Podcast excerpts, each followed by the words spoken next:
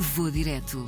As paisagens, as culturas e os sabores dos melhores destinos de férias.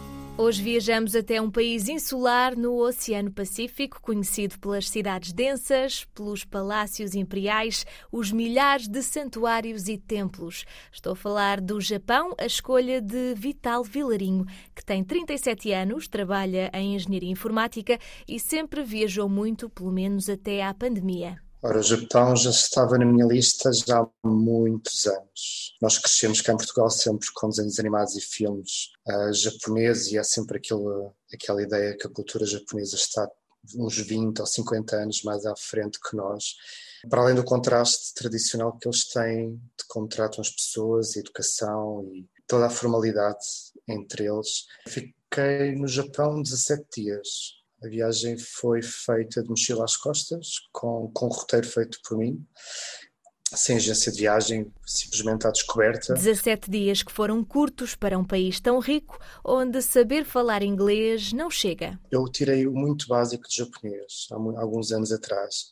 Como trazia um telefone comigo, estava sempre a, tra a traduzir tudo o que via, sem querer fazer publicidade do Google Translate, consegues traduzir imagens em tempo real, foi sempre muito complicado, mas nada como uma aplicação até porque eles são todos informatizados, por assim dizer, uh, que não ajuda. Mas não foi só o progresso tecnológico que impressionou Vital Vilarinho no Japão. Aquele tipo de vida que se vê em bastantes documentários japoneses, aquelas raparigas vestidas de, de housemaid que, que estão por todo lado, a cultura anime e a tranquilidade que eles têm em estar assim com esse tipo de roupas e a cultura do, de manga, de anime, todas as pessoas leem manga nos metros e nos comboios uma das situações que, por exemplo, reparei uh, nos transportes públicos, eles seguem todas as indicações, eles fazem fila até para subir escadas rolantes e não rolantes, eles fazem fila e ninguém passa à frente.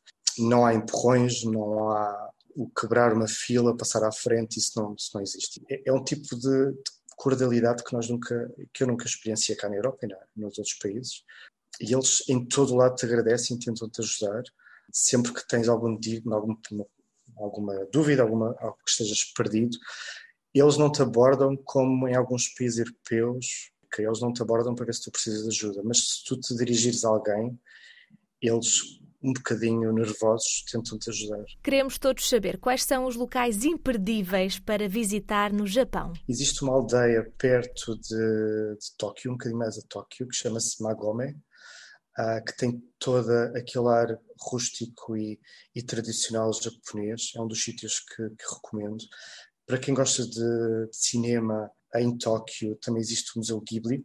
E para o Museu Ghibli também recomendo que se marque com antecedência online a passagem para entrar, o bilhete. É obrigatório fazer. Eu, quando lá fui, não, não o tinha feito e, e fiquei-me pelos portões, que, que ainda assim são, são muito giros.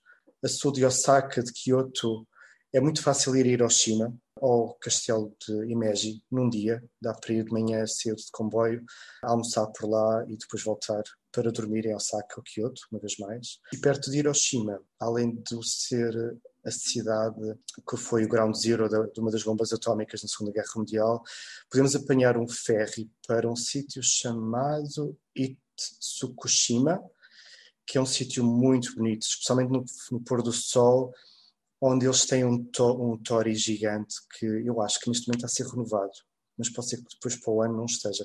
Mas tem uma porta de tori que está a ser renovada, que está dentro de água.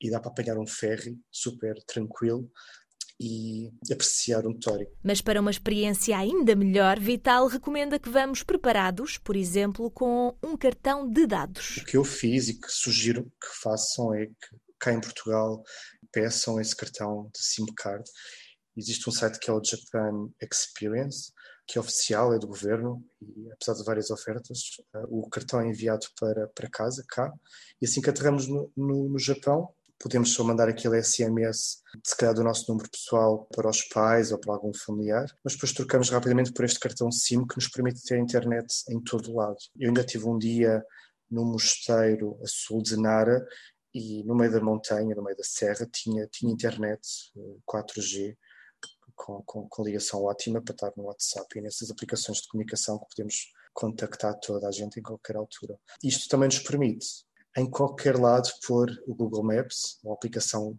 idêntica e usar os transportes públicos desta forma. Todos os comboios, metro e quase os autocarros estão sincronizados ao segundo. Até por vezes vemos dirigentes da, da, companhia de comboios a pedir desculpa publicamente por alguns atrasos. Estas aplicações permitem-te, em Tóquio, que é uma cidade gigantesca, planear a tua viagem de forma perfeita em termos de tempo uh, e certa uh, para chegares ao ponto A, do ponto A ao ponto B, só usando o telefone. O telefone indica-te depois qual é a estação, qual é o piso, o que tens de subir e descer em termos de nas estações, nas estações que têm vários níveis. Uh, e ter internet aqui é, é, é fundamental e dá uma ajuda imensa. Ainda não sabe quando volta, mas já sabe onde começar uma nova aventura no Japão. A próxima vez que for ao Japão, irei direto a Tóquio e depois de alguns dias a Tóquio, irei subir para, para o norte do Japão para ver o Japão mais tradicional e mais rural das grandes cidades. Definitivamente será esse o plano. Vou direto. As paisagens, as culturas e os sabores dos melhores destinos de férias.